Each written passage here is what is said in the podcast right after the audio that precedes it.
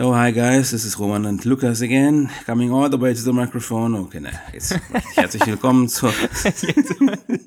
das war also so eine Mischung zwischen, ach Gott, schon wieder ein Apfelplausch und irgendwie.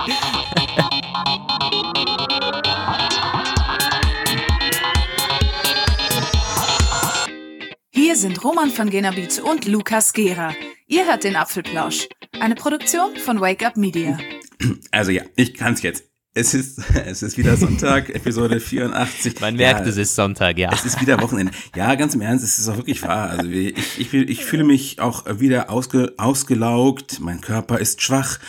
Deswegen bin ich auch ganz froh, dass ich mich nur die halbe Laufzeit ähm, zu euch sprechen muss, denn dann haben wir wieder einen Gast heute für euch, eine Sonderausgabe so zum Teil zumindest, weil wir ja noch den MWC weiter reflektieren wollen. Zunächst aber reflektieren wir was anderes. Lukas, der, der hat sich sein iPhone geschrottet auf eine dermaßen, also das ist, Lukas, also ganz im Ernst,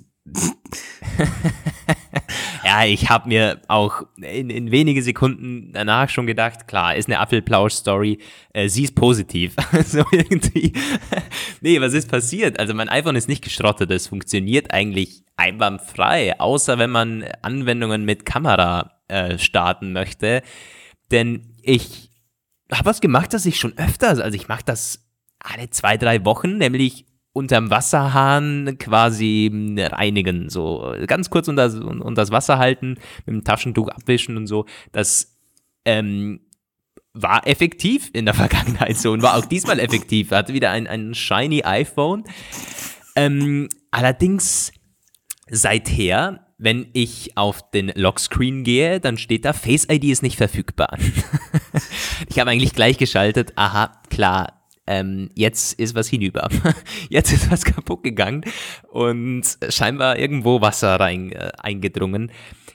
Erst aber heute Morgen ist mir aufgefallen, äh, an was es wahrscheinlich liegt, nämlich an der rückseitigen Kamera, denn da ist so ein bisschen Dunst drinnen in der Hauptkamera. Man sieht es auch, ein schöner Schleier, wenn ich die Kamera-App öffne, ähm, als wäre die, die Kamera quasi, als wäre es unter Wasser. Und ich meine, ich, ich, ich kann mich nur mit Humor drüber retten, ihr merkt schon. Also es ist im Grunde unfassbar, es ist unfassbar dumm ähm, und es ist auch aus dem Sinn einfach scheiße, weil ich keine Lust habe, auf das iPhone zu verzichten und zum Apple Store zu rennen. Ähm, naja, ähm, warum eigentlich Rückseite und, und, und Face ID ähm, einen Zusammenhang hat, das hatten wir schon bei der Vorstellung vom iPhone 10 ähm, mehrfach berichtet, dass es, glaube ich, über denselben Chip läuft, oder? Über dieselbe Steuerzentrale. Irgendwie schon, ähm, ja. Hardware-technisch. Und deshalb, auch wenn das hinten irgendwie verbrochen ist oder so, dann hatten die Leute Probleme bei Face ID. Und ähm, ja, scheinbar auch, wenn man einen Wasserschaden hat hinten. Ähm, na, ich bin jetzt wieder auf den Code angewiesen. Äh, ist auch ein spannendes Experiment. Ja, also ich musste wohl, dass erzählt hast. Ich meine, ich bin natürlich voller Mitgefühl, auf jeden Fall. Also das, äh, nee, bist du gar nicht. Also, das war. Ja, also schon. Ich habe schon gesagt, so, ey, es ist echt scheiße, so, aber ich, ich muss auch ein bisschen grinsen, so, weil ich ganz im Ernst, also ich, meine, ich habe ja gesagt, so, also ich, ich, ich, habe diesen Wasserdichtversprechen nie so richtig geglaubt. Ich sage das zwar den Leuten immer, ah ja, wasserfest und so, aber äh, wenn ich bade und Podcast dabei höre zum Beispiel, also äh, dann ich, ich schaue, dass da möglichst kein Wasser drankommt und ich behandle sie eigentlich immer noch genauso wie die iPhones und Generationen von Smartphones und Tech-Devices vorher. Vielleicht ein bisschen entspannt, aber ich weiß, dass es nicht die ersten Tropfen sie umbringen bringen. Aber diese Geschichten, wir haben ja auch zum Beispiel dieses eine Bild äh, im Archiv, was wir immer benutzen, wenn wir das iPhone 8 äh, thematisieren, mit so Wassertropfen und Wasser äh, auf der Rückseite. Und ein Mensch schon mal kommentiert hat, Mensch, lass doch mal dieses blöde Marketingbild weg, das ist, das lügt, das geht sofort kaputt, wenn Wasser drankommt. Also Sofort nicht, aber es geht kaputt über Dauer, ja, das kann ich leider bestätigen. Also wie gesagt, ich habe das schon bestimmt 25, 30 Mal erfolgreich so irgendwie. So ein Waschvorgang quasi. Ich meine, das Ding ist jetzt eineinhalb Jahre alt. Ja, da geht es ja auch ähm, weg, der Wasserschutz irgendwann. Hat man ja auch schon gehört, dass das im Laufe das der stimmt, Zeit weniger tatsächlich, wird. ja. Und ich habe ja auch nicht irgendwie absichtlich das in das Mikrofon reinträufeln lassen. Also ich bin ja nicht bescheuert, aber bescheuert genug, es irgendwie unterm Wasserhahn zu reinigen. Also ich meine Gut, ich nehme jetzt auch in Kauf, dass mich manche Hörer als komplett dämlich abstempeln und vielleicht sogar das Abo kündigen, aber gut. Wenn, kündigt es nicht, weil vielleicht werden wir erfahren, ob es nächste Woche wieder läuft, wenn es weg für uns zu diskutieren. Ja, das stimmt. Also ich werde jetzt noch ein bisschen abwarten. Äh, das Face ID ist ja kein Weltuntergang, solange nur das kaputt ist. ähm, bis es quasi aufgetrocknet ist. Ich merke schon jetzt Progress. Also wer weiß, vielleicht funktioniert es ja wieder irgendwann im Laufe der nächsten Woche. Ich halte euch da up to date. Und ansonsten wird wohl ein Apple Store-Besuch irgendwo ähm, vor der Tür stehen. Naja, ja, aber Ähm, abgesehen davon ist ist, so. was mega Geiles passiert. Ähm, ich hatte ja, wir hatten ja die letzten Episoden immer wieder mal wiederholt zu sagen, so, ey, Akku, wir wollen über Akkus reden und da hatten auch einen, einen Hörer schon, der gesagt hat, bitte ladet euch doch mal euren Experten da ein. Es ist ja nicht mehr mit anzuhören, irgendwie so. Und jetzt ist er da. Also ich habe letztens, äh, konnte es, konnte es gar nicht fassen, da hatte ich einen, einen, einen Mail gelesen, wo dann irgendwie jemand geschrieben hat. Hast du die Mail, den Namen gerade? Ja, ich, ich habe die Mail auch vorliegen und das, ähm, das, das Lustige war ja, oder das, das, das Überraschende, dass das tatsächlich noch so. ähm, Du hattest ja in, in der Episode angesprochen, ist nicht zufällig irgendwo ein Akku-Experte, der zuhört oder sogar jemand von Bosch zum Beispiel. Ja, genau. Und ähm, also das hattest, hattest du schon wortwörtlich so gesagt und tatsächlich ein Bosch-Mitarbeiter, der Mischa, der äh, hört uns erst seit ein paar Wochen zu, meint er wohl, und hat sich gemeldet. Er würde sehr gerne mal in einer Ausgabe dabei sein und ähm, hat auch bestätigt, es gibt sehr, sehr viel Halbwissen und sehr, sehr viel ähm, Mythen quasi, die er gerne mal mit uns aufräumen würde und bestätigen und erklären, ähm, wie ist das so mit Akkus aufladen, mit Wireless Charging, mit ähm, über Nacht anstecken und so weiter und so fort. Also wir haben eine sehr, sehr spannende Apfelplausch-Ausgabe vor uns. Nicht heute, also heute auch, aber äh, heute ist der Mischer nicht dabei. ähm, der ist dann in einer der nächsten Episoden dabei und ich freue mich schon mega drauf. Ich hatte auch Ja. vorher gerade mit einem Kollegen drüber gesprochen, mit dem Mitbewohner und der meinte dann auch so irgendwie, also normalerweise schert sich kein, kein Doll irgendwie um, um, um, Apple, um Apple und solange sein iPhone läuft, läuft's eben. ähm, aber da, als ich ihm das er, er, erzählt hatte, oh, da würde er mal reinhören, meinte er. Also ist auch eine sehr, sehr spannende Thematik einfach.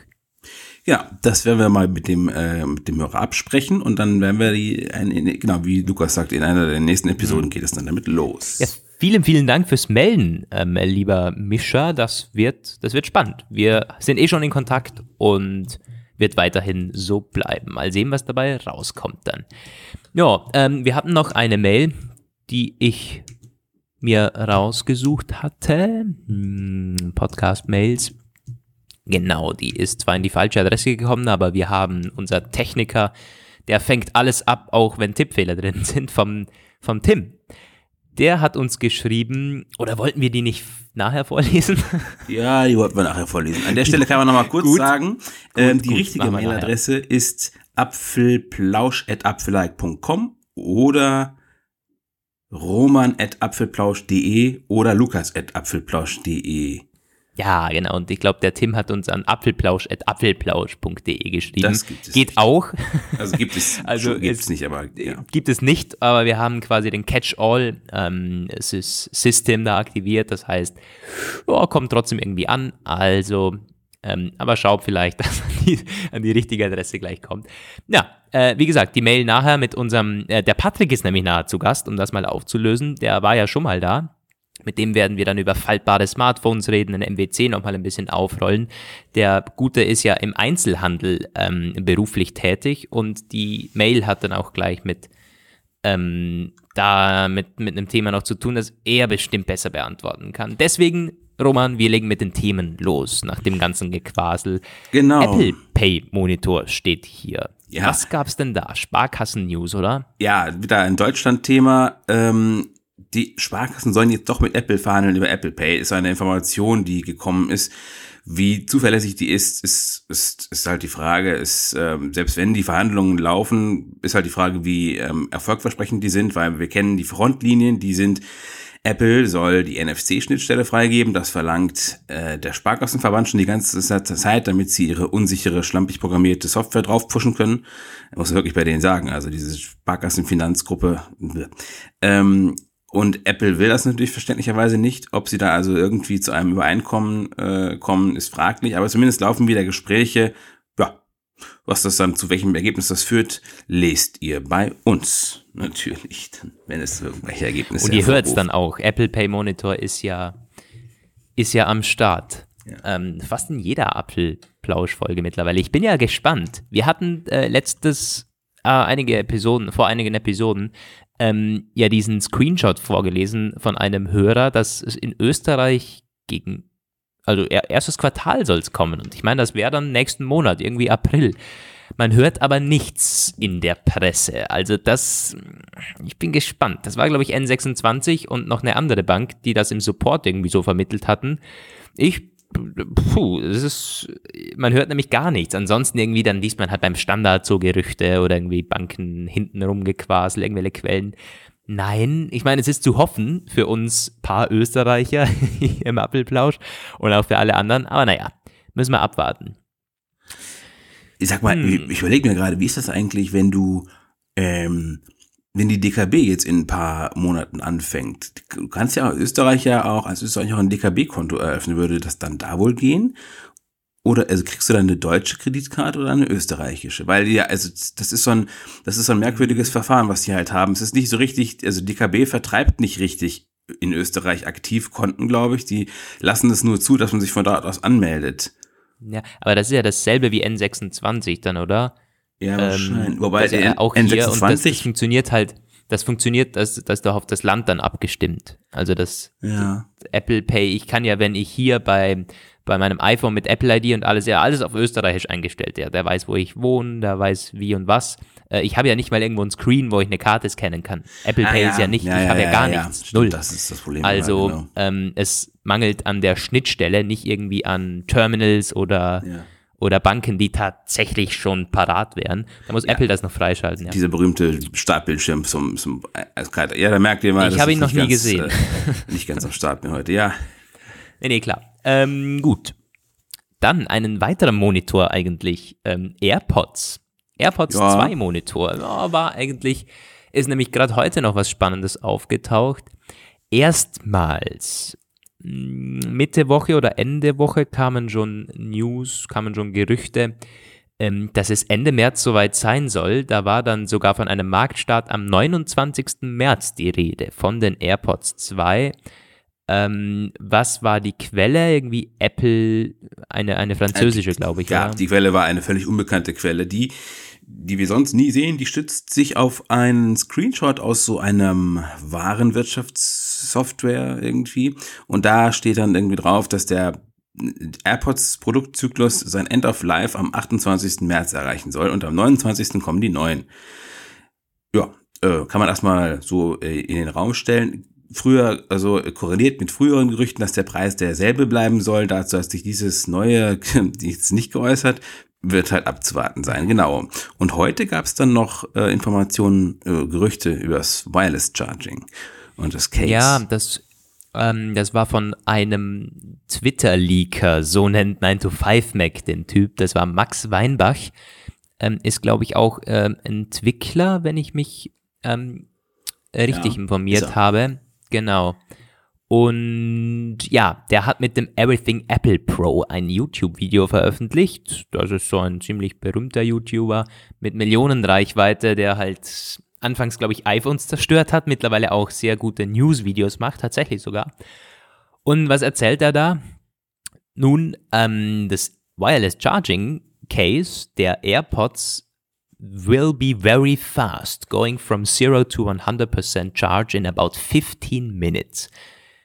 Das wäre krass. Also innerhalb von einer Viertelstunde komplett vollladen. Das ist ja das, das große Ding bei Wireless Charging. Ich meine, wenn ich mein iPhone hier lade, ja. ähm, das dauert und dauert, mache ich also über Nacht nur.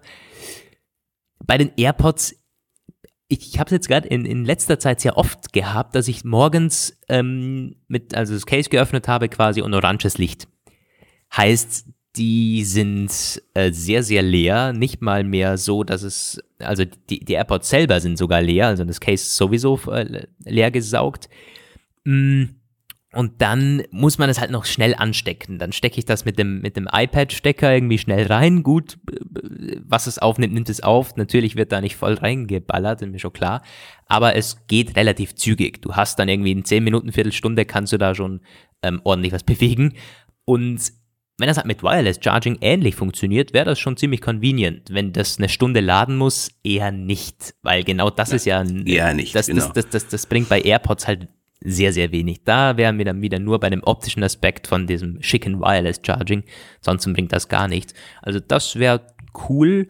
Hat er, glaube ich, aus einer Software irgendwo ähm, raus, äh, rausgezogen und dann hat er noch Informationen zum, zum Case der neuen AirPods. Ist nämlich ein bisschen dicker und schwerer. Ja, das ist die ähm, Wireless-Technik, die Charging-Technik ja, geschuldet. Genau. Ich kann mir das auch vorstellen, dass es mit der Viertelstunde ganz gut hinhaut, weil das sind ja, wir reden ja von sehr geringen Ladungen eigentlich, also recht, mhm. recht geringen Kapazitäten und dafür sollte man auf jeden Fall diese Beschleunigung, also diese, das gleichbleibende, die Dauer der, des Ladevorgangs hinbekommen mit Wireless, also, ja. Ich glaube auch, das ist definitiv möglich. Auch die Apple Watch lädt ja schon sehr, sehr schnell. Das ist auch Wireless Charging. Ähm, oder zumindest äh, eine, eine Art Wireless ja, Charging. Ist, ja, ja. Ähm, ist ja sogar irgendwie QI-basiert, ja aber nicht kompatibel. Ist typisch Apple irgendwie. Sie benutzen ja, die Technik ab, zwar, ab der, aber. Ab, ab, der Series 3 ist es schon theoretisch äh, QI, oder? Nö. Also. Auch nicht? Irgendwie. Es ist. Nö, soweit ich weiß, ist es nur mit sich selbst kompatibel. Es ist, es ist QI. Ja, das schon, ne, aber, das schon, aber, aber Apple sperrt es halt. Ja, ja. aber theoretisch so, ja, wäre es ja. möglich. Ja, Apple sperrt es halt. Ne? Ähm, ja, was war sonst noch? Also so, so weit zu den AirPods. Wie gesagt, müssen wir abwarten. Ähm, aber es verdichtet jetzt, es verdichtet sich schon so. AirPods 2 müssen langsam kommen. Klar, sagen wir schon seit einem Jahr oder irgendwie seit dieses Wireless Charging Case der AirPods da angekündigt ist. Ja, jetzt kommt's bald. Aber jetzt verdichten sich die Gerüchte definitiv und wenn es schon quasi handfeste ähm, Marktstarttermine gibt, die irgendwie rumschwirren, ja, das ist dann meistens ein eindeutiges Zeichen. Könnte also bald soweit sein. Hm, wenn ihr jetzt zum Beispiel gerade äh, AirPods euch überlegt zu kaufen, vielleicht wartet da doch noch einen Monat ab oder so. Auf jeden ähm, Fall, auf jeden Fall. Also jetzt äh, gerade ganz schlechter machen, ja. Kaufpass. Ich habe mir das letztens irgendwas mhm. wichtig gewesen. Ähm, ich habe ja schon mal erzählt von der Floskelwolke. Das ist dieser Twitter-Account, der irgendwie regelmäßig über Formulierungen äh, stolpert und auch aufmerksam macht, die Journalisten und äh, Headline-Autoren quasi machen und Verbrechen. Und da gab es einen Artikel, den hatte ich sogar gelesen diese Woche auf Heise zum AirPods-Thema. Der hatte die Headline, wenn der drahtlos Spaß den Saft verliert. Das war, äh, hat dann die Floskelwolke aufgegriffen und gemeint, also wenn irgendwann mal Archäologen in tausenden von Jahren unsere Zivilisation ausgraben und dann solche Texte lesen, werden sie sich wahrscheinlich irgendwas darunter vorstellen, aber nichts, was sich irgendwie nachvollziehen lässt.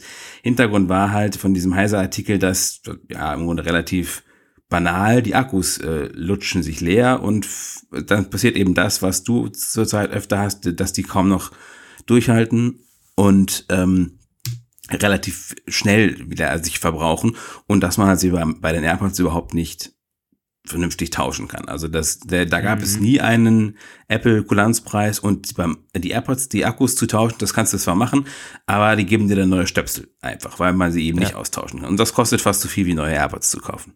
Und die haben diese ich glaub, Lebensdauer. 70 Euro pro Stöpsel. Ja. ja. Und irgendwie ein Jahr, also ich glaube, ein Jahr kann man ganz gut sagen, dass es hinhaut, aber danach wird das einfach irgendwann nichts mehr. Also ich weiß nicht, wie sie es für den neuen hinkriegen. Und das ist auch so ein Problem, die man bei aller Genialität dieses ganzen True Wireless Konzepts, das kannst du, glaube ich, gar nicht lösen. Also gut, äh, merken wir uns mal, Frage an unseren Akkuspezialisten irgendwann, aber ähm, wenn man Akkus nicht tauschen kann, sehe ich auf absehbare Zeit auch nichts dass es möglich macht, dass du quasi so mikrominiaturisierte Produkte verkaufst, die teuer sind und aber wo schon von vornherein klar ist, ein Aufkleber drauf, ein Jahr benutzen ja. und wegschmeißen. Ja gut, so drastisch ist es nicht, aber die Haltbarkeit leidet krass darunter. Also ich kenne äh, genügend Nutzer, die haben die AirPods schon länger als ein Jahr und motzen jetzt nicht irgendwie rum, dass es nicht mehr durchhält. Ich meine, bei den AirPods es ist ja schon so, also die, die fünf Stunden, die man mit, die sie halten sollen und quasi 24 Stunden, glaube ich, mit dem Case, das braucht man ja normalerweise nicht. Also es ist schon möglich, die Dinge halt irgendwie öfters anzustecken.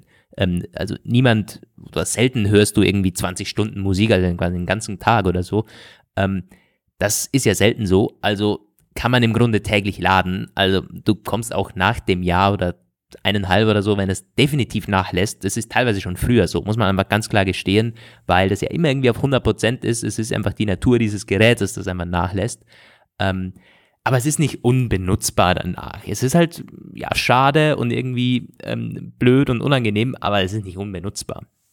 Ja, es soll wohl beim Telefonieren besonders deutlich auffallen. Musik hören können soll man laut dieser Erfahrungswerte, die, sie da versammelt haben, relativ lange recht unproblematisch, aber Telefonieren zieht anscheinend mehr Energie, ist ja auch klar, hm, wegen dem Mikrofon das, und dem Zurücksenden. Das. Ja. das kann ich auch bestätigen, weil meine alten, die ich in Berlin damals verloren hatte zur IFA, ähm, die waren wirklich schon sehr, sehr durch. Bei, bei, bei den Apfelplausch, das habe ich das dann gemerkt. Also mit, mit Lautstärke gegen 100 war das nur noch eine Stunde, also nicht mal mehr eine Stunde möglich. Die hatten dann, vorher muss ich immer auf das Lightning dann irgendwie wechseln, auf die, auf die Kabel gebundenen, weil es einfach nicht mehr durchgehalten hat. Mittlerweile gar kein Problem. Die sind jetzt aber auch erst, ja, sechs, sieben Monate alt oder so, halt seit September.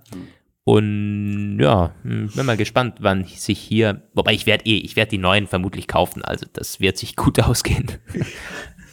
Ja, beide. So, genau. Ähm, gehen wir mal weiter. Ähm, das zu den AirPods. Noch eine Sache, was dieser Herr Max Weinbach, dieser Herr Weinbach da herausgefunden hat, beziehungsweise war eher nur eine Bestätigung, weil wir das schon mal ähm, berichtet und erzählt hatten. Der Dark Mode in iOS 13 ja, den gibt es tatsächlich, der wird auch kommen, aber nicht in der Punkt 0 Version. Das wird erst iOS 13.1 bringen. Stellt sich die Frage, warum? Ich kann es mir so begründen, dass man halt quasi anfangs noch die ganzen Bugs irgendwie ausglättet und mit diesem Dark Mode wird es bestimmt noch mehr, noch viel mehr Bugs geben. Also man Step by Step lieber mal irgendwie 13.0 halbwegs ordentlich releasen ja, und dann ähm, mit diesem neuen Design, es ist ja im Grunde eine neue Designoption, quasi nachliefern. Weil ich kann mir vorstellen, dass der Dark Mode nicht nur irgendwie plumpe schwarze Flächen darauf zaubert, sondern dass da teilweise schon so ein bisschen anders gelöst wird. Und ja, da ist halt immer Bug anfällig. Das ist ganz das klar, wenn das ganze System ähm, um, umgestaltet wird. Und das muss halt laufen. Das muss einfach funktionieren. Also sie müssen auch ein bisschen mehr liefern als nur ein schwarzes Ding, wenn sie sich äh, es bei 13.1 bringen, sonst wird es keiner, sonst wird alle, alle Welt lachen. Also ich sage, das ist das ganz, ganz typische Apple-Phänomen, was wir schon die letzten Jahre schon immer wieder hatten. Und ich finde es bezeichnend, dass wir dieses Mal von der, von der Verzögerung schon erfahren, bevor das Release ja. überhaupt passiert. Ich meine, gut, man muss sich diese Software... Klar, dass sie sich verzögern. Also, was war mit AirPlay 2? Was war mit dem Portrait Mode beim iPhone 7 Plus? Was war mit, warte mal, was war denn da? Wir hatten noch so viele Sachen. Ah ja, iMessage in the Cloud. Ganz, ganz, ganz viele Sachen, die immer nur Punkt 1 Version, Punkt 2 Release, so. Also es ist mittlerweile schon einfach unvermeidlich, dass sie ähm, Produkte ankündigen und dann sagen later this fall, later this year, later some anywhere mhm. irgendwie. Und schon. wenn sie jetzt schon, also jetzt, jetzt schon, jetzt, äh, irgendwie ein paar Monate bevor es auch nur zur WWDC kommt, immer gut, ne? Diese Softwareentwicklungsprozesse, wie sind die, die, wie sind die aufgebaut? Die sind halt immer Version nach Version nach Version. Also irgendwann gab es die Alpha, jetzt gibt's wahrscheinlich schon irgendwie die interne, interne Betas so von der von iOS 13. Und ich kann mir das nur so erklären, dass sie diesen Dark Mode relativ spät eingefügt haben in dieses Feature-Set. Dass sie gesagt haben, oh, da quengeln die ganzen blöden Nutzer machen wir ihnen noch einen Dark Mode. Das haben wir jetzt aber gar nicht berücksichtigt. Okay, das klappt erstmal nicht. Das ist ja, wir sollen ja jetzt schon die erste Developer-Beta an alle Entwickler rausgeben im Juni. Das ist ja schon März.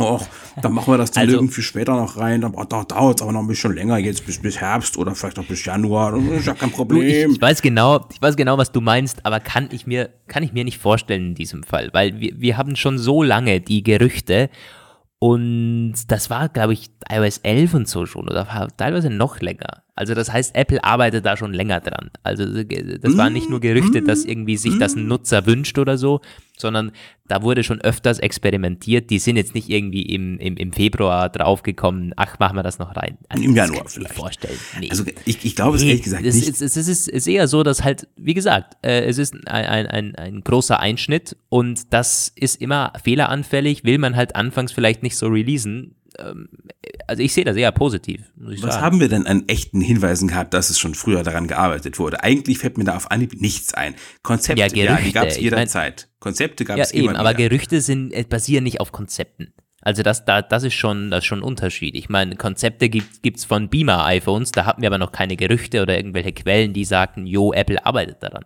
Also Mark Gurman hatte das schon vor über einem Jahr gesagt, yo, am Dark Mode wird gearbeitet und der bezieht sich auf Apple-interne Quellen, ähm, die da dann basteln, nicht auf irgendwelche Hobby-YouTuber, die Konzepte veröffentlichen. Also das ist schon was anderes. Ja, den hatte ich gerade nicht auf dem Schirm, seinen, seinen Bericht dazu. Ich kann mir aber trotzdem vorstellen, dass sie das bei Apple immer wieder mal so ein bisschen hinten wegfallen haben lassen. Ich meine, bei den Mac-Modellen ja, ist es ja auch so, dass schon, sie das. Das muss ja so sein. Sonst wäre ja hier schon da. Ja.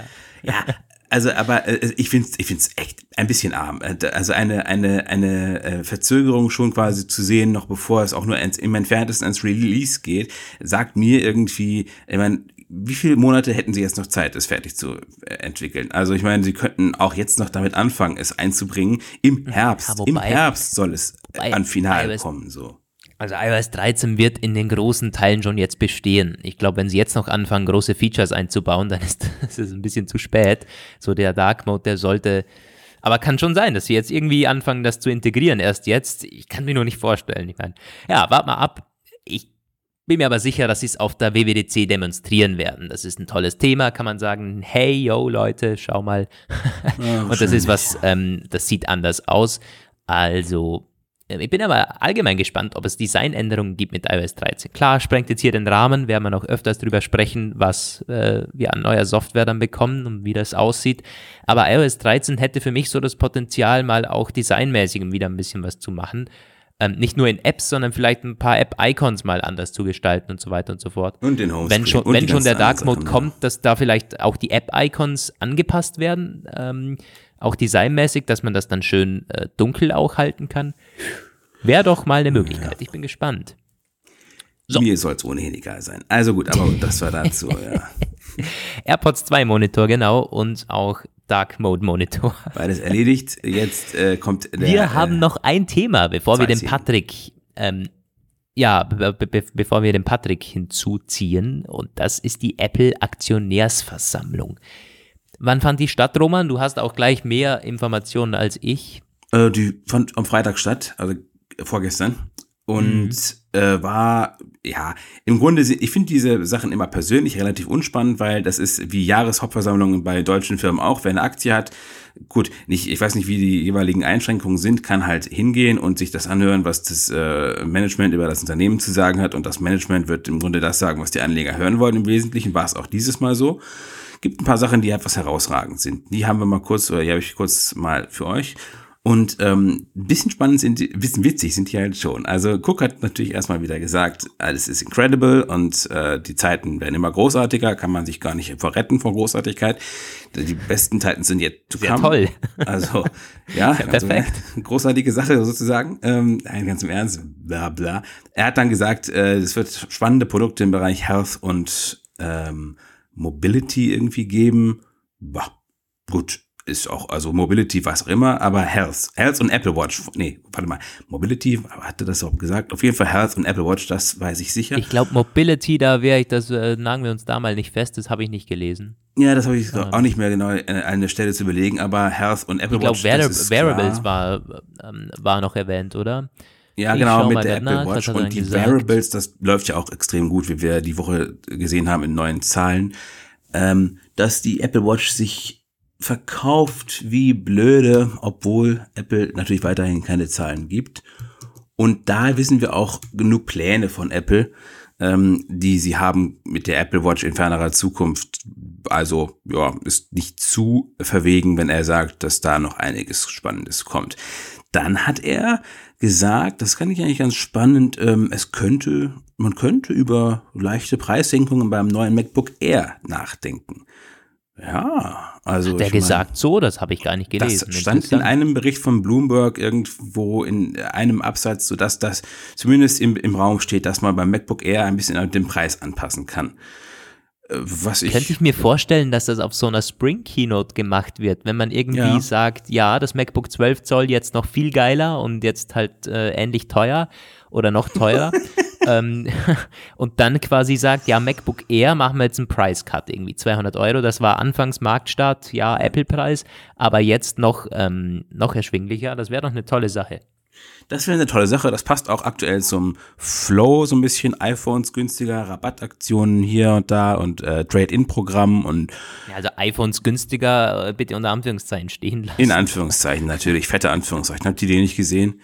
Aber ähm, ja, ja, also es, äh, jedenfalls äh, so für Apple-Verhältnisse kommt da schon Bewegung in die Sache. Sie äh, merken anscheinend gerade, es ist sinnvoll, ähm, etwas zu, nicht zu übertreiben. Und dann hat er sich einige wütende Aktionäre anhören müssen, da haben nämlich einige ihre fünf Minuten Aufmerksamkeit genutzt, vermutlich irgendwelche Kleinanleger oder ich weiß nicht, wie groß die dann sind. Ähm, und sie haben sich beschwert darüber, wie Apple mit seinem Kapital umgeht, nämlich, dass sie immer so unverschämt sind zu spenden, irgendwie an äh, Katastrophenopfer in Kalifornien oder diese äh, äh, gewalttätigen, blutigen Zusammenstöße in Charlottesville, Virginia, diese, wo es diese Rassenunruhen und, und gewalttätige Cops gab und so. Und da hat dann Apple eine Million Dollar an so ein Center for Menschenrechtsforschung und Antidiskriminierungseinsatz gespendet und dann haben die Anleger sich aufgeregt, das ist irgendwie verbrennt unser Geld und so. Ja, aber das war immer schon bei Apple so eine Geschichte. Apple äh, hat sich da bis jetzt nie reinreden lassen und immer weiter äh, gespendet für äh, gute und menschenbejahende Zwecke und das ist auch etwas, das ist uneingeschränkt positiv zu sehen und ich kann mir diese kleinmütigen Aktionäre ähm, richtig vorstellen, wie sie da sind, aber ich habe da gar kein Verständnis für. Und bei Twitter hat sich das ähnlich gezeigt. Ja, ich glaube, das müssen wir nicht diskutieren. Ich meine, Apple soll im Zweifel mehr spenden, um Gottes Willen. Ich meine, sie zahlen schon keine Steuern, also da ein bisschen mehr Social, ähm, äh, soziale Verantwortung irgendwie zeigen, äh, ist nicht verkehrt. Das ist ja wirklich lächerlich. Aber äh, wie gesagt, irgendwie nachvollziehbar, wenn da jemand sieht, okay, meine Dividende könnte dementsprechend höher ausfallen, ähm, das zieht ja direkt vom Gewinn dann ab. Ähm, aber Apple kann das wieder absetzen und so weiter und so fort. Also, ja, müssen wir nicht weiter diskutieren. Das war im Grunde die Versammlung. Hast du noch irgendein anderes Faktum, was du da irgendwie rausgezogen hast, das mich jetzt noch nicht hatte? Mm, er hat halt von großartigen neuen Produkten gesprochen, oder? Er kündigt ja. es an. Es, die, die Pipeline hätte noch nie so spannend ausgesehen. Ähm, ja, es ist halt für mich, es endet bei der Frage, hey, da sehen wir bald wieder so ein One More Thing.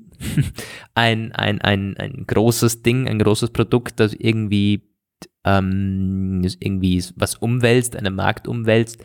Vermutlich schon. Also ich glaube schon, dass irgendwo ein, ein AR-Headset oder so halt in den Startlöchern steht mit solchen Ankündigungen, spannenden Produkten in der Pipeline. Ähm, solche Phrasen hat man 2012, 2013 auch gehört und da ist dann die Apple Watch gekommen. Ähm, mhm. Also ich glaube, da, damit meint er nicht irgendwie ein, ein tolles neues MacBook Air, das günstiger ist oder eine Apple Watch, die jetzt auf einmal Glucose messen kann. Mhm. So viel dürfen wir daraus schon ziehen, aber ansonsten natürlich die üble, äh, das übliche Blabla.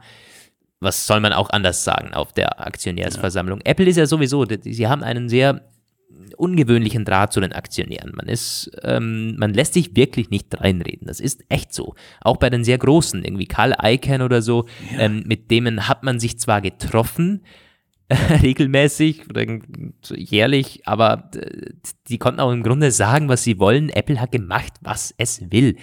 Und das ist schon mutig, finde ich. Klar, also ich, man macht im Grunde alles richtig für die Aktionäre, denn man macht immer mehr Gewinn. Und die Aktionäre wollen ja nichts anders. Die wollen ja nichts anders. Man, man investiert ja in ein Unternehmen an der Börse, um sein Geld zu vermehren, um was, hab, was zu haben, das zumindest nicht rückwärts läuft. Also ähm, man kann sich eigentlich auch nicht beschweren, wenn man in Apple investiert hat, irgendwie 2012, 2013 ist ja in die Höhe geschossen und man ähm, bekommt regelmäßig Ausschüttungen, die mit kaum einem anderen Unternehmen zu vergleichen sind. Also man muss auch sagen, es gibt nicht nichts zu kritisieren. Ich meine, wenn du bei VW auf der, auf der Versammlung dann bist, okay, ist was anders. Da kann man dann, hat man in den letzten Jahren ähm, äh, auch ganz andere Töne gehört. Da ist die Apple, äh, die, die üblichen Apple-Kritiker auf den Aktionärsversammlungen, da ist ja gar nichts dagegen. Ihr spendet zu viel, das sind ja Luxusprobleme, sondern gleichen.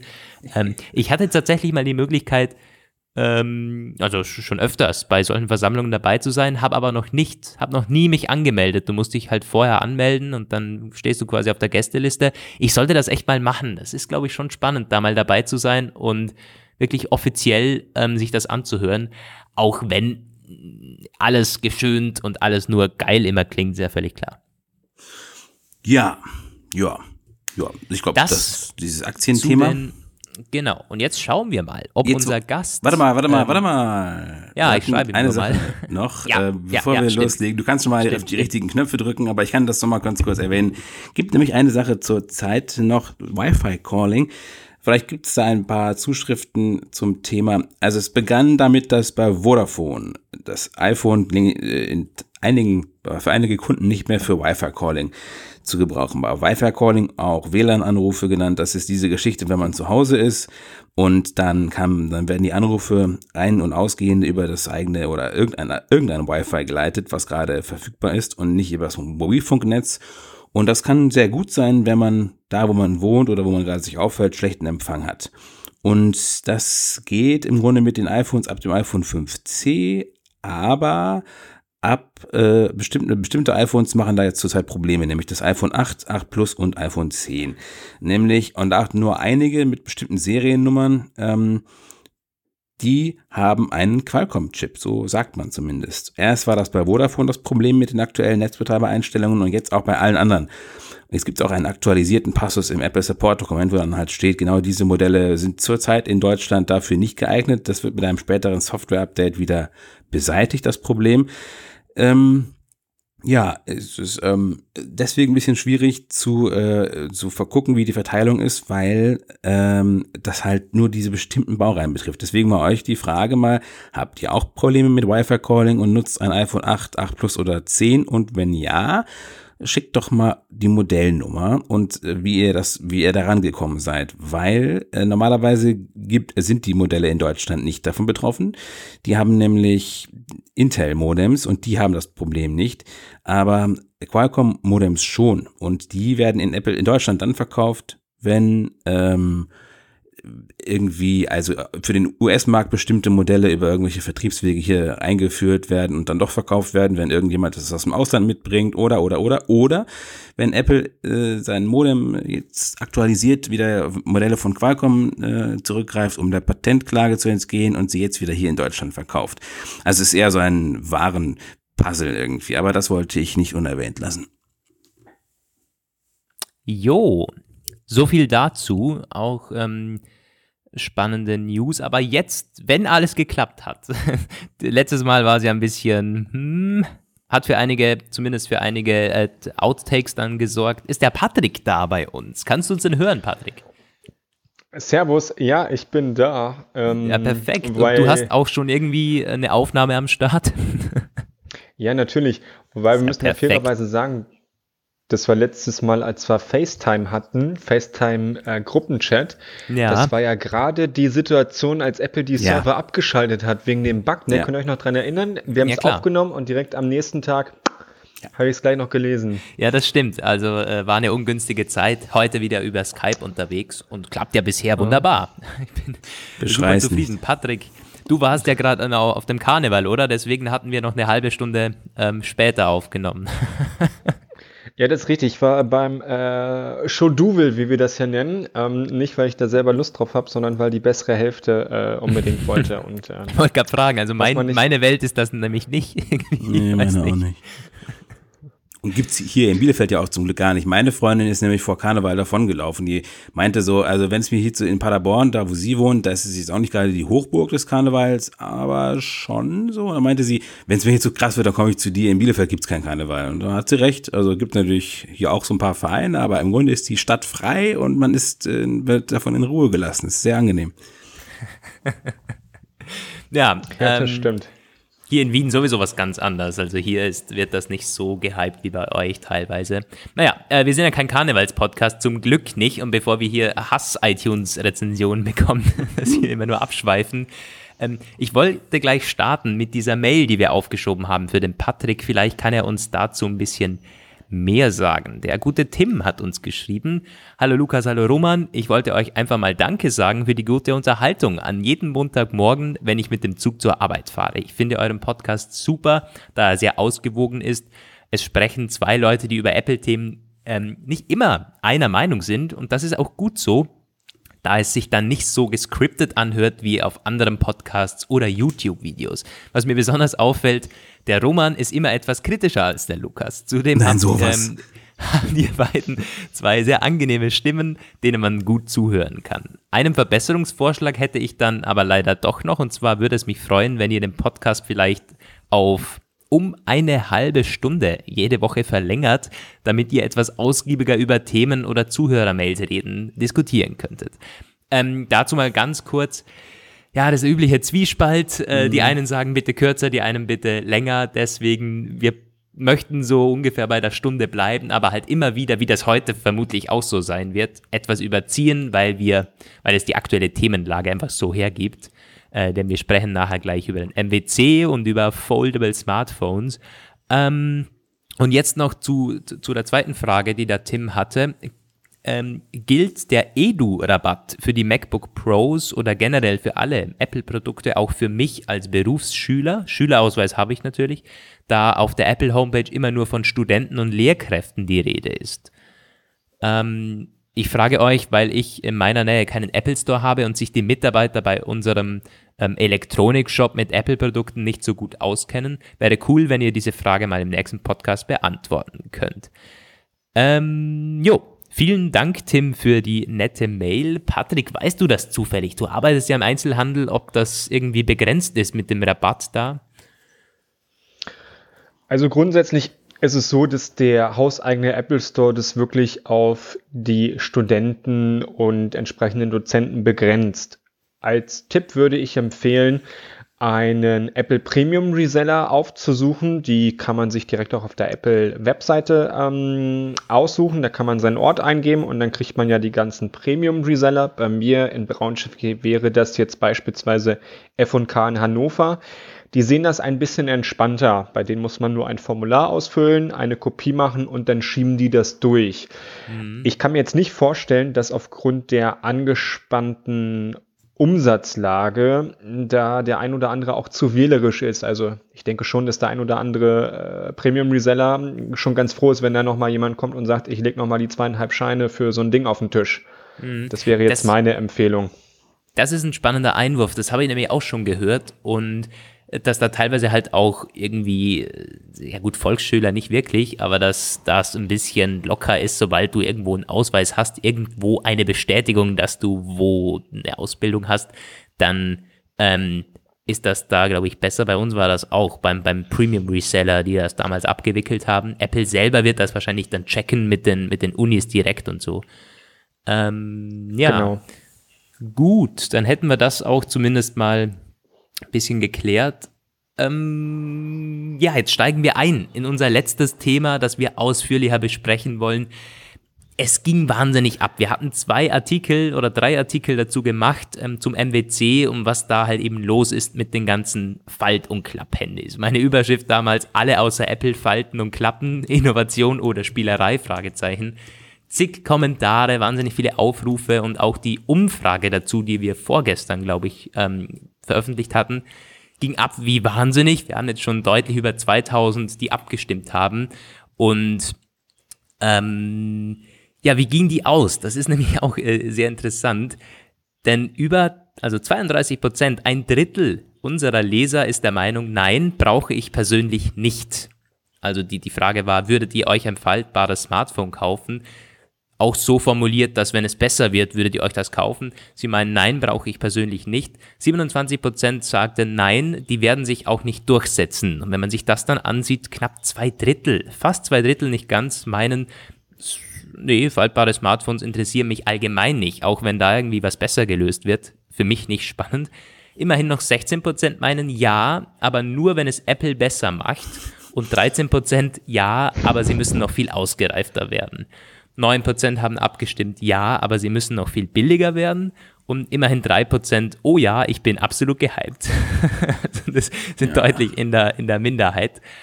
Und mh, hm, ich möchte es mal ganz kurz die Frage auch an euch weiterleiten. Wie seht ihr denn die Zukunft bei, bei ähm, faltbaren Handys? Vom, äh, mit, mit Roman hatte ich ja schon so ein bisschen diskutiert. Ähm, aber persönlich, Patrick, auch mal allgemein gesehen, bevor wir auf manche Geräte jetzt noch kommen. Du hattest schon anklingen lassen, es ist wirklich ein Hype, der irgendwie overhyped ist. ja, es ist schwierig. Also, die, ich würde das ein bisschen so einschätzen, als dass wir jetzt seit drei, vier, fünf Jahren quasi nur noch eine Evolution haben. Also jedes Jahr wird das Display ein bisschen heller, es wird ein bisschen schärfer, der Prozessor wird ein bisschen äh, besser, die Kamera wird lichtempfindlicher und gegebenenfalls werden die Smartphones auch noch ein bisschen größer. Ich glaube, dass viele da draußen eher so ihre eigene Sehnsucht nach dem neuen Kick ähm, nach dem, oh, das ist was Neues, was vorher noch nie da gewesen ist, in diese ähm, faltbaren Smartphones, Foldable Smartphones etc. pp. ein bisschen hinein ähm, projizieren. Denn meiner persönlichen Meinung nach haben wir mit den Prototypen, mit dem äh, Galaxy F und auch mit dem Mate X einfach noch zu viele Fragezeichen gelöst, die wir vielleicht gleich nochmal ähm, besprechen, wo auch für das Geld einfach zu viele Kompromisse gemacht werden müssen. Mhm. Ja, also das war auch schon unser Fazit. Im Moment einfach noch nicht spannend für die Masse. Definitiv. Ich glaube, da muss man auch kein großer Experte sein, das irgendwie zu erkennen. Wenn das bei 2000 Euro beginnt, um Gottes Willen, das muss schon der Mehrwert irgendwie äh, definitiv da sein. Ich glaube, das ist auch so ein Mediending. Hast du, das meinst du, glaube ich, eh schon damit. Das ist nicht zwingend der Nutzer, der sagt irgendwie geil, sondern auch die Medien also das ist bei, bei, uns zum Beispiel der Standard, der irgendwie fünf, sechs Artikel darüber macht. Ansonsten ist halt, wenn ein Galaxy S10 kommt, yo, das ist jetzt da, Leute, das und das kann es so irgendwie. Ähm, Tagesmedium und für so für die Massenmedien ist das dann gegessen. Technikblogs natürlich äh, schreiben mehr drüber, aber jetzt mit diesem Galaxy Fold, da werden, da werden Artikel, ähm, die natürlich gut angeklickt werden, weil es ist natürlich ein Renner und das ist äh, across alle, alle Medien haben darüber geschrieben, irgendwie Galaxy Fold, das ist der neueste, der neueste Shit. Ähm, und das macht sich halt gut in der Überschrift, irgendwie 2000 Euro Handy äh, auf dem Markt im, ab Mai oder so. Also das stimmt schon. Es geht vielleicht gar nicht mal um die Sache, sondern um, wir haben endlich was, über das wir jetzt berichten können, das auch irgendwie wieder angeklickt wird, weil wenn es nur heißt, Huawei P8 Lite ist jetzt da oder P10 Lite mittlerweile, P11 Lite, dann interessiert es halt keinen mehr. Also.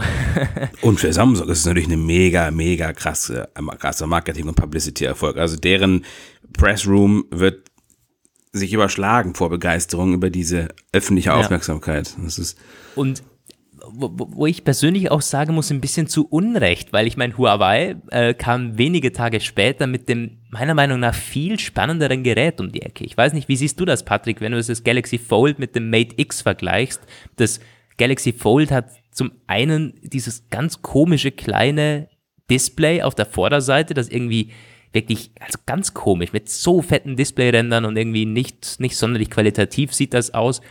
Ähm, und auch allgemein ist ein bisschen kleiner, wenn man es ganz auffaltet. Das Mate X ist größer als Tablet und es, das, das, das Display biegt sich außen herum. Heißt, wenn es zusammengefaltet ist, hat man ein schönes, großes Display als Smartphone deutlich besser gelöst in meinen Augen. Auch mit, mit, der Leiste links, wo die Kameras verbaut sind und so. Ähm, Finde ich die spannendere Option momentan, auch wenn es nochmal teurer ist, muss man ganz klar sagen.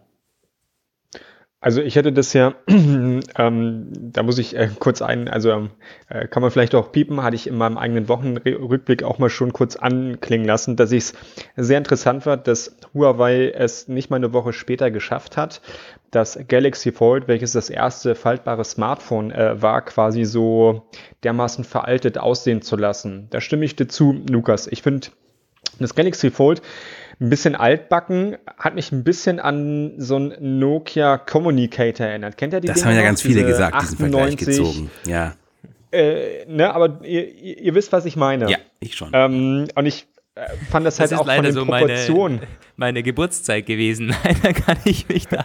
Ich fühle mich. ja, aber die gut, waren Legende, ja. die Dinger. Also diese. Ja, ich, ich kann mich noch erinnern, da saß ich in der, saß ich in der Schulung von der Versicherung und da saß jemand neben mir mit so einem Nokia Communicator und konnte damals schon ins Netz gehen und er konnte damals auch schon so eine Art Web-Applikation drauf installieren und das war damals total fancy. Heute erinnert sich ja keiner mehr dran. Heute sagt ja jeder Mensch, Apps gab es ja erst mit dem iPhone, wobei nicht mit dem ersten, glaube ich, zwei Jahre später. Daran hat mich das erinnert. Ähm, ich finde die Vorgehensweise von beiden relativ spannend, weil Samsung sagt ja, okay, wir klappen das Display quasi nach innen, ne, also wenn du es aufklappst wie ein Buch. Und mhm. Huawei macht ja genau den, den, den, den umgekehrten Weg. Praktikabel, muss ich ehrlich sagen, finde ich aufgrund der ganzen Einschränkungen echt beide der, der keinen Lösung. Also beide Lösungen sind für mich jetzt ja, nicht alltagstauglich im Sinne von äh, mittel- und langfristig gedacht. Bei beiden gibt es einfach zu viele Kompromisse und du musst bei beiden Geräten einfach auch mit zu vielen Variablen, was eben halt äh, Robustheit und Beschädigungen betrifft, ähm, mitrechnen. Und dafür ja. ist der Preis natürlich das ist mehr als ein Early Adopter Preis, muss man ganz klar fairerweise sagen. Das stimmt, das ist absurd eigentlich irgendwie, fernab von, von Massenpreis. Das, die Frage, die sich bei mir gerade auftut, ist das denn so, also sie gehen definitiv zwei unterschiedliche Wege, zwei unterschiedliche Ansätze und auch ganz spannend, wie Huawei gleich auf der Keynote schon das mit dem Galaxy Fold verglichen hat, also eine Folie war schon direkt der Vergleich. Es ist ganz klar, die beiden competen momentan. Ähm, das LG mit dem G8 da gab es auch so eine, also da kann man jetzt ein zweites Display anhängen, aber das ist nicht, was wir unter Foldable Smartphone verstehen. Definitiv nicht. Also die beiden ja mit so einer Hülle, sich, ne? Ja, ja genau. Mit der Hülle, genau. Ähm, die beiden betteln sich also und ist halt die Frage, ist das jetzt der Weg, den die beiden dann nur noch verbessern? Also hat Samsung jetzt quasi den Weg, okay, es gibt vorne ein Display und innen ein gebogenes und Huawei bleibt bei diesem Pfad außenrum gebogen und das wird halt immer besser so. Oder sagen die, okay, nächstes, übernächstes Jahr wird irgendwie wieder ein ganz anderes Gerät vorgestellt, das komplett anders aussieht, mit anderem Konzept, ähm, anderem Foldable-Konzept. Ich denke nämlich schon, dass beide jetzt auf, auf ihrer Linie so ein bisschen bleiben werden. Und das Spannende ist halt, was setzt sich wirklich durch oder kommt Apple noch mit einer dritten Lösung, die dann viel besser ist? Apple hat ja einige Patente, eine ganze Menge Patente zu dem Thema angemeldet und die sind aber, also zum Beispiel diese Sache mit dem Buch gibt's ja bei Apple auch in der Patentschublade und was sie sonst noch so haben. Ich kann mir halt vorstellen, dass äh, man wirklich versuchen wird, das iPhone abseits dieser ähm, etablierten Wege zu machen. Also man hat immer versucht, sich das anzugucken, was andere machen, deren Schwächen zu analysieren und deren Probleme herauszufinden und dann irgendwas zu bringen und dann zu sagen, so, also andere haben ja schon früher irgendwie darum gekrepelt, so, aber wir, wir haben es jetzt hier in der Vollendung. Das war bei der Apple Watch auch ganz spannend aus dem Grund, weil sie ganz anders ausgesehen hat als die meisten Smartwatches. Das war der Trend, ja, jetzt wird's wieder rund endlich und endlich schön und schick und sieht aus wie eine Uhr und dann kommt Apple 214, beziehungsweise dann 215 auf den Markt mit der Apple Watch, die eckig ist und mit relativ fetten Displayrändern und alle sagen irgendwie, oh, also es sieht nicht schön aus, wird sich nicht durchsetzen und so, aber es war definitiv die praktischste Uhr weil mit Krone konnte man sie bedienen. Es hat nichts abgeschnitten durch irgendwelche Rundungen und das, man sieht es jetzt, die Apple Watch verkauft sich mit Abstand am besten auf dem Markt. Ähm, also äh, schon auch interessant, dass Apple so mit dem eigenen Weg natürlich, er war erfolgreich ist, ganz klar. Also um das nochmal auf die Apple Watch ähm, kurz zurückzubringen, da war es einfach äh, Function äh, ähm, follows äh, Form. Das mhm. ist eine relativ einfache Sache, weil Stimmt. du hast bei einem runden Display, ich sehe es ja jeden Tag bei mir im Laden, wenn ich eine Galaxy Watch, da ist einfach so unglaublich viel abgeschnitten. Da geht un so unglaublich viel, viel Potenzial an Displayfläche ähm, verloren. Also das hat mich nicht so überrascht. Äh, dass die Apple Watch der meistverkaufte, die meistverkaufteste Smartwatch ist, ist in meinen Augen ähm, relativ äh, einfach und an zwei Gründen geklemmt, um das mal abzuhaken. Ähm, erstens die Verarbeitungsqualität. Äh, gerade bei der Vierer mit der mit dem Vibrationsmotor in der Krone und zweitens hat Apple es geschafft, als bisher einziger Anbieter die Apple Watch mit jedem neuen Software-Update auch besser zu machen. Also mhm. du hast mit jedem neuen Software-Update auch neue Funktionen bekommen. Um den Bogen zurückzuschlagen zu dem Foldable Smartphones, ich bin mir nicht so sicher, dass Apple in zwei, drei Jahren ein faltbares iPhone ähm, vorschlägt. Ich, mich würde es nicht wundern, wenn wir das aus der iPad-Ecke äh, bekommen. Hm, ein faltbares iPad? Oder was meinst du? Genau, genau, so ein faltbares iPad.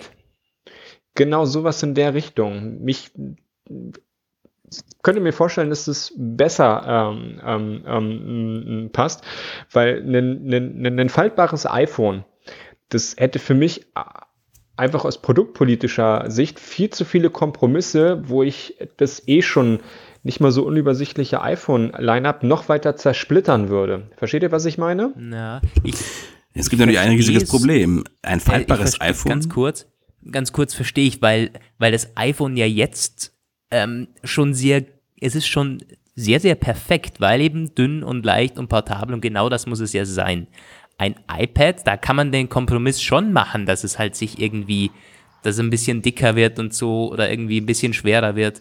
Das ist ja so dünn mittlerweile, dass du es auch, wenn es ein bisschen klobiger wird, um, um, top mitnehmen kannst und so. Also da könnte man vielleicht irgendwie dieses, wo jetzt alle sagen, hey, das ist doch nicht praktikabel im Alltag. Na, bei einem Tablet schon, weil da brauchst du nicht dieses friemelige kleine Ding, das irgendwie funktionieren muss, auch ähm, im zugefalteten Zustand. Und zu dem, was wir tatsächlich gar nicht beachtet hatten bis jetzt, ein faltbares iPhone, was man auffaltet und das dann quasi iPad-Größe erreicht.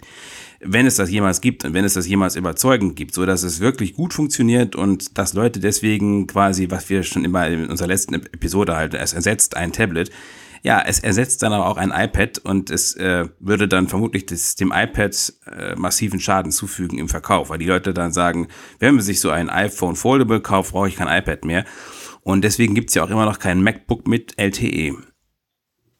Hm, ja, äh, würde sich kannibalisieren, das stimmt schon, aber ich finde den Vorschlag eigentlich ganz interessant, weil es auch irgendwie mehr Sinn macht, wenn man das rational überlegt du hast den Vorteil bei einem iPad viel mehr, dass es halt irgendwie ähm, dann kleiner ist zu transportieren, dass du dann vielleicht ein iPad Mini und ein iPad Pro in einem hast, ähm, als beim iPhone, weil es, das ist von Haus aus ein Gerät, das nimmt man mit. Klar, wird immer größer, es gibt Plus-Geräte, es gibt äh, 6 Zoll Geräte und so, ja, haben wir alles mittlerweile schon.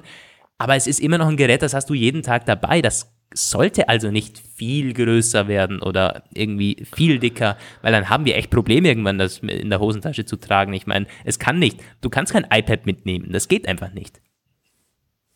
Vor allen Dingen kannst du bei einem iPad auch die technischen Kompromisse besser gestalten. Ähm, ich habe mir das nochmal angeguckt. Ich weiß jetzt nicht mehr bei welchem. Ich glaube bei dem Galaxy Fold. Allein in diesem Scharnier sollen über 100 äh, mechanische Teile verbaut ähm, sein. Und wir nehmen das Smartphone jeden Tag mit, wir feuern das in den Rucksack, wir lassen es auf dem Schreibtisch liegen und so weiter und so fort. Also das, mm, das iPhone ist ja schon wirklich auch einer ordentlichen Belastung ähm, ausgesetzt, wenn wir ehrlich sind, weil keiner benutzt das Ding wie ein rohes Ei. Und jetzt stelle ich das nochmal mit einem faltbaren Smartphone vor, wo eben halt eine Vielzahl an Feinmechanik nochmal zusätzlich verbaut ähm, wurde. Da stellt sich mir die Frage der, der Langlebigkeit. Und was ich viel, viel, viel, viel gravierender ähm, finde, sowohl das Mate X als auch das Galaxy Fold sollen ja so ein Plastikdisplay haben. Also ja. das soll sich ja nach Plastik anfühlen. Ist Und auch Plastik. Wir ja. wissen wir, wissen alle, dass Steve Jobs bei dem ersten ja. iPhone jede Plastiklösung, äh, der hat jeden, der hat jeden äh, Designer, jeden Mechaniker, jeden Ingenieur, den hat er hochkant wieder rausgeschmissen, der mit so einer Plastiklösung kam. Er wollte Glas haben. Mhm. Und ich sehe nicht, dass man das irgendwo in irgendeiner Art und Weise vereinen äh, kann. Ja. Und ja, ganz da, ehrlich, da ich möchte es auch nicht haben. Das stimmt, das stimmt. Es sieht auch billig aus. Man, man sieht, wenn es sich dann so spiegelt und das, der Falt ist nicht wirklich sichtbar, aber so ein bisschen sieht man es halt einfach, dass es nicht Glas ist und es sieht, es sieht anders aus. Und, aber Glas wird man, wird man nicht biegen können. Ich meine, das ist physikalisch äh, relativ unmöglich, dass wir das bekommen. Ja, mit deinen 100 Teilen, die sich bewegbaren Teilen, also da ist auch nichts mit unter Wasser anhalten und das wieder schön zu spülen, dann rostet es irgendwann. Okay, der kleine Insider muss ja sein. Patrick, ich hatte vorher schon erzählt, was äh, mir passiert ist, aber du wirst es dann nachhören können. ich hatte, okay. ich habe nämlich einen Wasserschaden bei meinem iPhone, aber ein bisschen äh, selbst verschuldet. Naja, äh, wollen wir jetzt nicht ah, okay. nochmal wieder. Läuft bei dir. Mhm. ja, ähm, was gilt es noch zu besprechen? Das, das, das Ding ist halt, also ich, ich gebe dir schon recht, Patrick. Ich glaube nicht, dass Apple zwei, also dieses Jahr sowieso nicht, irgendwie 2020 schon mit einer Lösung daherkommt. Das, das, da gebe ich dir recht. Und da, da erwartet man sich auch zu viel. Denn was ist denn momentan der Konsens der Medien? Apple ist hinten nach.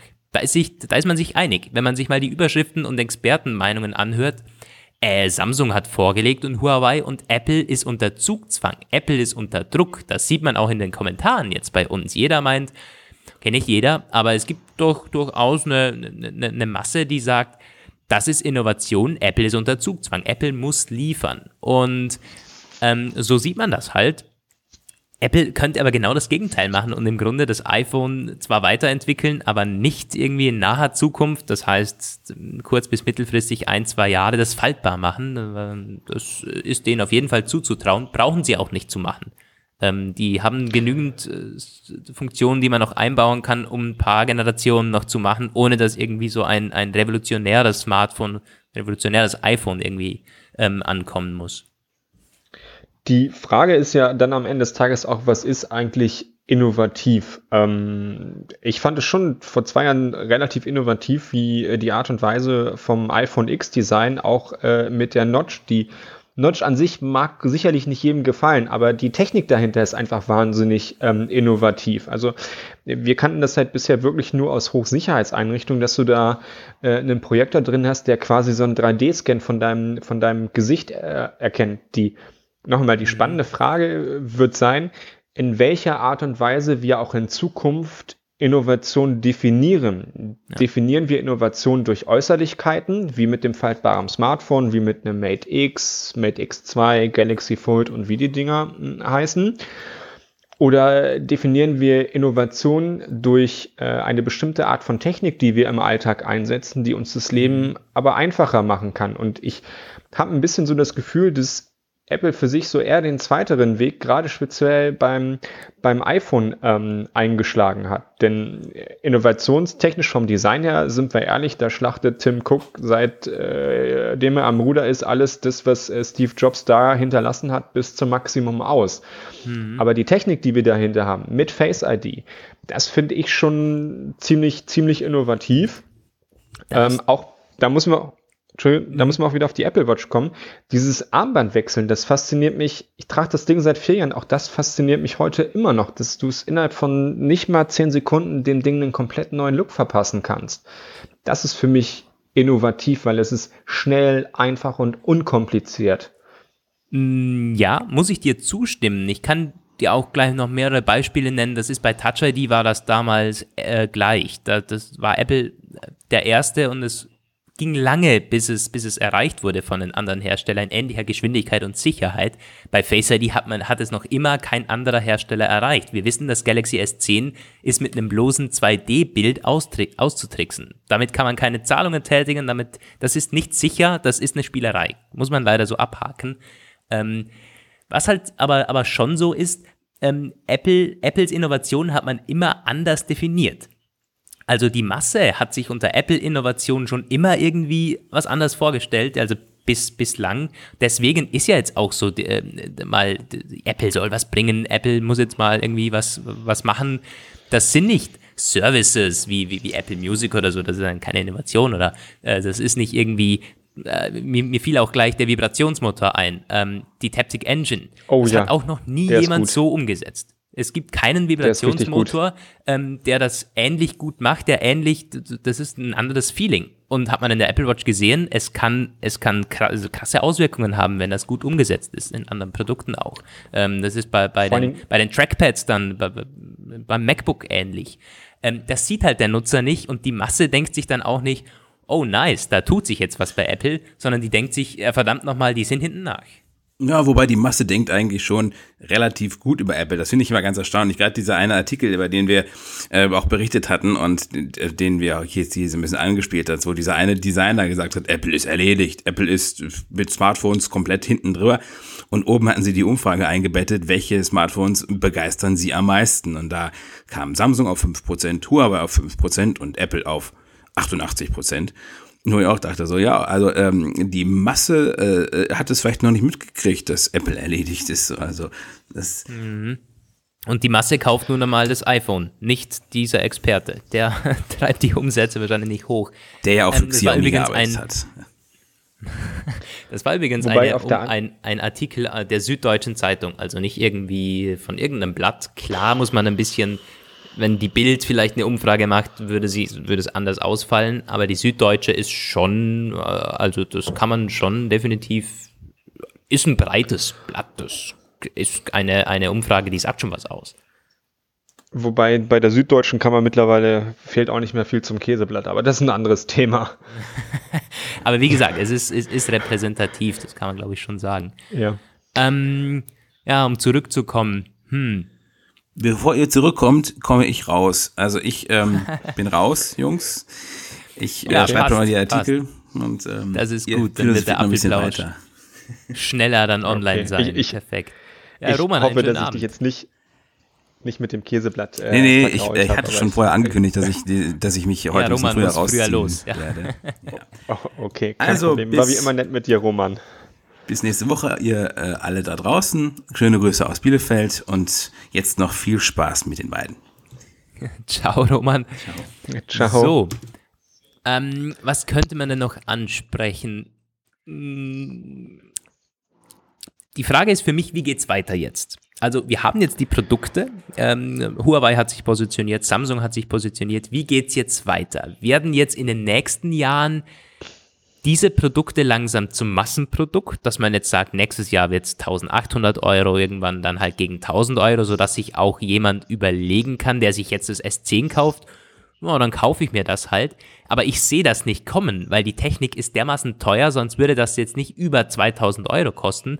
Ähm, und selbst wenn das 1500 Euro kostet und von Samsung kommt, hat kein Potenzial, das irgendwie zu, zum, zu einem Massenhandy zu werden. Da hat allenfalls Apple Potenzial, irgendwie ein iPhone 11 Plus für das Geld zu verkaufen und dann halt auch in geringen Stückzahlen. Heißt, man muss einen Preis rund um 1000 Euro, wenn möglich, halt deutlich weniger anpeilen, um das irgendwie unter die Leute zu bringen. Und das sehe ich nicht kommen.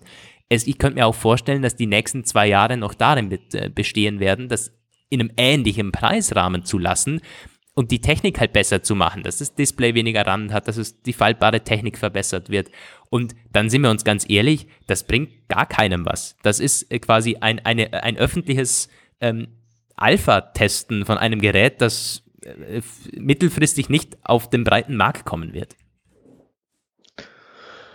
Schwierig. Also, um vielleicht noch mal ein paar Zahlen zu nennen. Ähm, Huawei hat für das Mate X laut eigenen Angaben über drei Jahre äh, Zeit an Forschung reingesteckt und äh, über eine Milliarde ähm, Dollar umgerechnet an Forschungskosten reingebuttert.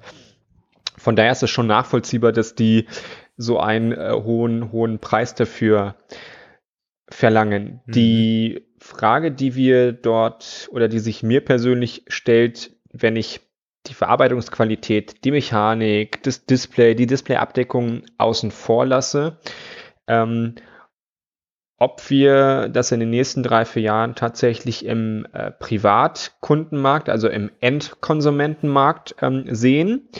Und da bin ich ein bisschen skeptisch. Ich würde aber nicht sagen, dass die Technik kein Potenzial hat. Ich würde sie nur in den anderen äh, oder in anderen Bereichen äh, verorten. Sprich, ich würde mich da mehr in der medizinischen Sparte verorten, würde definitiv das Ganze auch eher im B2B, also im Business-Bereich ähm, verantworten, mhm. weil da ist meiner Meinung nach schon Potenzial äh, für, die, für diese Technik da. Mhm. Den medizinischen Bereich habe ich gerade schon einmal angesprochen. Ähm, in der Pflege äh, wäre Potenzial da. Wir könnten bestimmte Geräte völlig neu denken, völlig neu äh, konzipieren. Da ist schon Bedarf da im Privatkundenmarkt, dass da jeder mit so einem faltbaren Ding rumläuft, ja. sehe ich persönlich nicht in den nächsten drei, vier Jahren.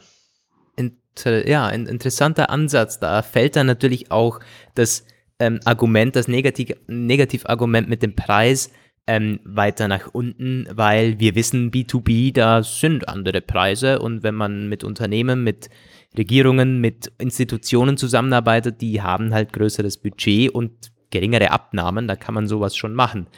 Ähm, dann auch interessant, äh, das wird wieder nicht dann irgendwas mit dem iPhone zu tun haben, weil Apple wird das iPhone nicht zu einem, da wird es nicht so ein Premium-iPhone geben, das irgendwie sich nur ein paar hundert Leute kaufen oder irgendwie ein, ein, ein Business-iPhone machen. Das sehe ich nicht kommen. Viel mehr aber irgendwie deine Idee mit dem iPad, weil das ist jetzt schon so, dass es irgendwie so quasi irgendein Gerät gibt in der iPad-Sparte, wo man sagt, irgendwie im, im iPad Pro-Bereich. Ja, das ist wirklich für, für diese Zielgruppe gedacht. Ist beim iPhone schwierig, weil die iPhone-Brand, das ist eine Massenbrand und die soll auch so bleiben. Wenn Apple da versucht, jetzt irgendwie ein, ein Business, ein Premium-iPhone zu machen, ähm, klar sagt man jetzt teilweise auch schon mit den Preisen oder so, aber um das, um das geht es ja nicht. Das sehe ich schwierig, das wird man nicht machen. Ja, ich könnte mir gut vorstellen, dass in den nächsten drei, vier Jahren ähm, die aktuellen iPad Pro Größen halt quasi zusammenschmelzen. Dass wir da eben halt mhm. halt einfach quasi, ähm, wenn man es zusammenklappt, zusammenfaltet, eben halt quasi das kleinere iPad hat. Also jetzt ein iPad, ähm, weiß nicht, ähm, 9 Zoll beispielsweise. Und wenn man es dann aufklappt, hat man natürlich eine schöne, ähm, ein schönes großes iPad. Ähm, Zumal bei einer deutlich größeren Displayfläche einfach die Komponenten auch mehr Platz haben. Speziell der Akku, äh, ich habe es ein bisschen einfacher mit den Kameramodulen, mit dem Funkmodul ähm, etc. pp. Ähm, mhm. Face ID müsste dann auch noch untergebracht werden. Das ist ja auch äh, unglaublich ähm, diffizil. In der Technik sind ja ähm, sieben Sensoren, die ja eigentlich dann verbaut werden. Ja, ähm, das spannend. könnte man natürlich wieder mit einer mit einer mit einer Notch machen. Also das, da ist vielleicht nicht so das große Problem. Interessant auch in welcher Größe wird sich das bewegen. Wir haben jetzt das Galaxy Fold mit 7,8 Zoll oder so oder irgendwie Mitte 7 und das Mate 10, das Mate X ähm, über 8 Zoll oder um die 8 Zoll.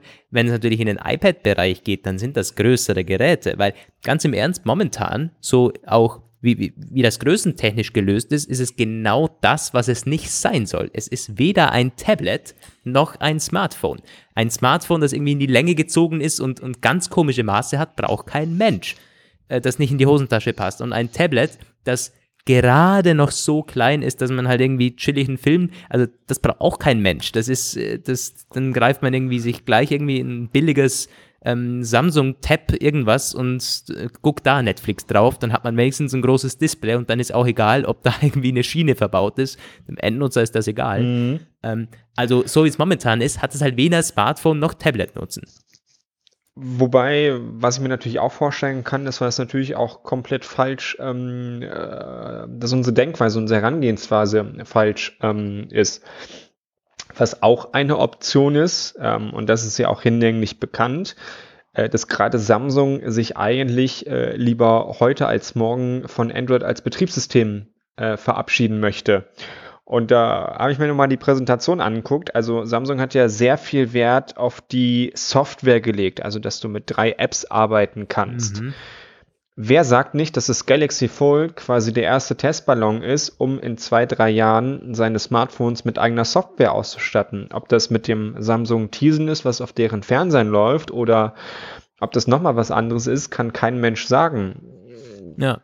Das stimmt. Wäre nochmal eine Option, ne? Das dass stimmt, man sagt, okay, ich mache erstmal die Hardware ja. und dann schaue ich, was ich softwaretechnisch implementieren kann. Bei Huawei könnte das genauso äh, laufen, zumal deren Benutzeroberfläche ja schon sehr stark verbastelt ist, um es mal sehr salopp zu sagen. Also von Android erkennt man da relativ wenig. Hm. Emotion UI ist da drüber gespielt, oder?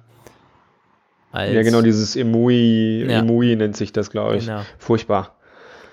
Ja, das hat tatsächlich mit, mit Android wenig zu tun, aber es wurden beide mit Android vorgestellt, oder? Also das sind schon keine eigenen Entwicklungen an. Nee, nee, ja, ja, genau. Also die sind, laufen beide noch mit einem Android-Betriebssystem, mhm. aber äh, die Apps, die, ähm, die ja drauf sind, das sind ja immer eigene Anpassungen, weil mhm. Android als solches ist ja ein sehr defragmentiertes Betriebssystem. Ja. Und dann haben beide Geräte ja so krumme Größen, hätte ich jetzt beinahe gesagt. Ne? Einmal 7,3 Zoll für das Galaxy Fold und dann irgendwie um die 8 Zoll. Also das eine sah, sahen ja beide fast quadratisch aus. Ja, das stimmt. Ja. So, äh, das heißt, muss mit wahnsinnig viel Aufwand müssen ja die Apps überhaupt auf diese Displaygröße portiert werden. Ja, und nicht nur, nicht nur die Apps, das gesamte System muss, also gerade bei so einem Gerät, muss die Software verdammt gut sein. Es muss angepasst sein. Die Software muss, muss dieses Gerät, die, die, die macht es erst nützlich. Und da ist halt Apple wieder voll im Vorteil, weil man kann machen, was man möchte. Man ist auf nichts angewiesen, auf keine Schnittstellen, auf keine Anpassungen, auf kein Google, das vorgibt, äh, so und so muss das sein. Und da tun sich halt die Android-Hersteller äh, sehr, sehr schwer, weil man muss, man nimmt dieses Android und bastelt und friemelt es irgendwie hin, dass es irgendwie ja. auf, auf, dieses Ding passt, auf dieses Gerät passt. Das ist halt schwierig. Also, ähm, da hast du schon recht. Das ist auch die, die Software, ähm, na, also es ist aufwendig, das so zu machen. Genau, und das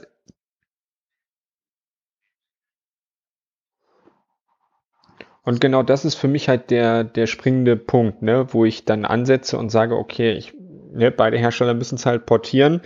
Und warum sollte das nicht als erstes Testgerät laufen, um dann wirklich ähm, fortzufühlen, inwieweit der Kunde dann halt auch ein Samsung-eigenes Betriebssystem oder ein Huawei-eigenes Betriebssystem aufnimmt. Mhm, ja. Ja, macht, macht im Grunde Sinn. Ähm, das könnte ich mir auch sehr gut vorstellen, weil das, das wollen sie in Zukunft schon auch machen. Wenn es hingeht zu Wearables, wenn es hingeht zu, ich meine, bei, bei den Smartwatches hat man das jetzt schon teilweise so, oder? Auf den Gear, äh, nicht auf den Gear, auf der, auf der Galaxy Watch läuft da auch Tyson, oder? Von Samsung. Ähm, die, die Huawei Watches laufen mit Android Wear, glaube ich noch. Das ist Android. Ähm, aber man geht immer, immer mehr den eigenen, den eigenen äh, Weg und so wird man das auch mit kommenden Augmented Reality Sachen machen. Das, das, das wird nicht gehen, dass es ein, ein Betriebssystem da irgendwie zugrunde liegt, dass man halt hinfriemeln muss, bis es passt. Ja, genau. Also ähm, das ist ja auch quasi das, was größte Stärke ist und was ja, wenn man sich äh, umhört, auch bei vielen Apple-Foren, äh, gerade auch bei den äh, Pro-Anwendern, äh, wo ja viele sagen, das ist ja aktuell das, was mich überhaupt noch im Ecosystem von Apple hält. Ne? Dass ja, klar. die eigene Software, dass die Geräte grundsätzlich äh, vernünftig funktionieren. Und dann, das ist ja auch das, was ich von meinte mit der Apple Watch. Es gibt einfach gerade auch fürs iPhone keinen besseren Fit als die Apple Watch. Und es gibt so in der Konzeption, in der Anlage eben halt auch keinen anderen Fitness-Tracker Smartwatch, der auch meiner persönlichen Meinung nach auch nur ansatzweise das Niveau erreichen kann, was die Apple Watch hat. Mhm. Vom Zusammenspiel halt auch mit dem Smartphone her, klar, auf jeden Fall. Genau. Und da hilft es auch nicht, die Apple Watch, sich zu, dass sie sich öffnet für Android-Handys, weil dann haben wir dasselbe Problem wieder. Das ist nicht angepasst, das wird genau. nicht so einwandfrei funktionieren, ja klar. Ja, das, äh, die, das berühmte Ökosystem, ähm, im, im Grunde eine bekannte, eine bekannte Sache, aber spannend, dass es bei, bei den faltbaren Handys äh, wieder genau dieselbe Thematik. Das Apple einfach im Vorteil, falls man sowas umsetzen möchte. Ja.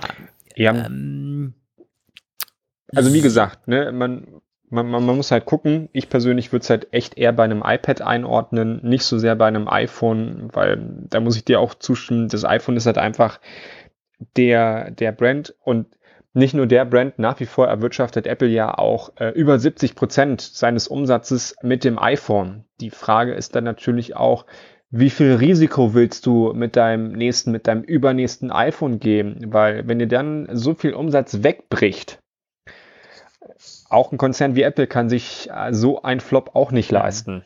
Ja, das stimmt schon. Ich meine, leisten kann man sich's, aber das äh, hätte schon massive Auswirkungen. Das ist richtig. Ähm, also finde ich ein, ein spannender Ansatz von dir. Der Einwurf, dass ja, die Technik ist spannend, aber nein, nicht zwingend für den Smartphone-Bereich. Ich meine, man kann das ja auch weiterdenken. Was ist denn mit einem MacBook?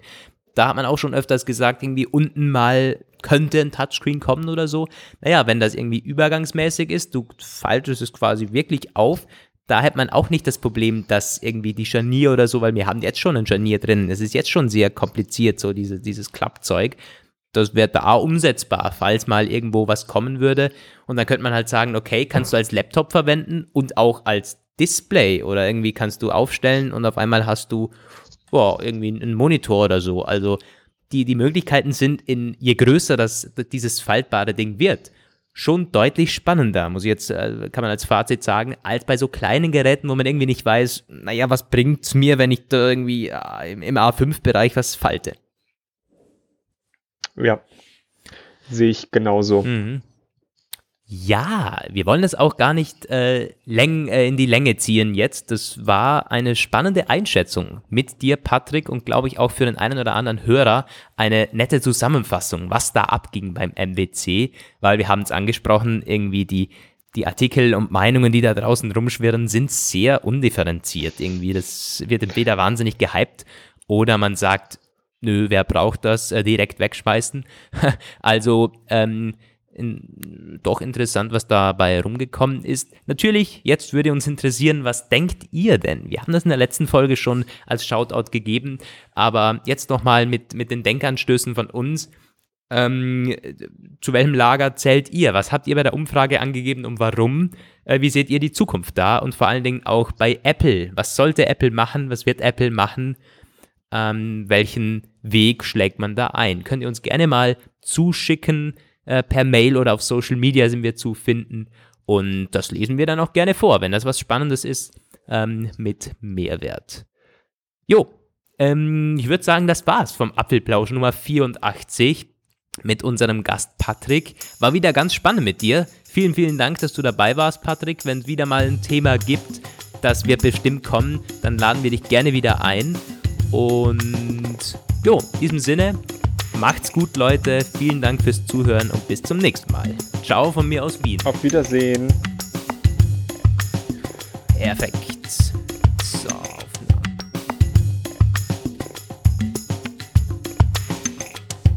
Das war der Apfelplausch. Schön, dass ihr dabei wart. Bis nächste Woche. Eine Wake-up Media Produktion. Diese Sendung ist lizenziert unter Creative Commons. Namensnennung? Keine Bearbeitung.